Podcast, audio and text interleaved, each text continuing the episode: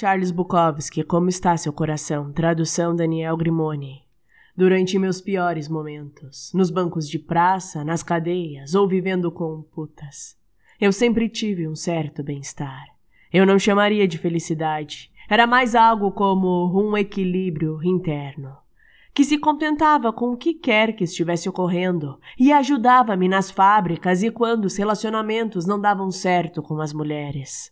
Ajudou-me através das guerras e das ressacas, das brigas em becos dos hospitais, acordar em um quarto barato, numa cidade estranha, abrir as cortinas. Esse era o tipo mais louco de contentamento. E andar pelo chão até uma pia velha com um espelho rachado, ver a mim mesmo, feio, com um sorriso largo diante de tudo aquilo o que mais importa é quão bem você caminha pelo fogo.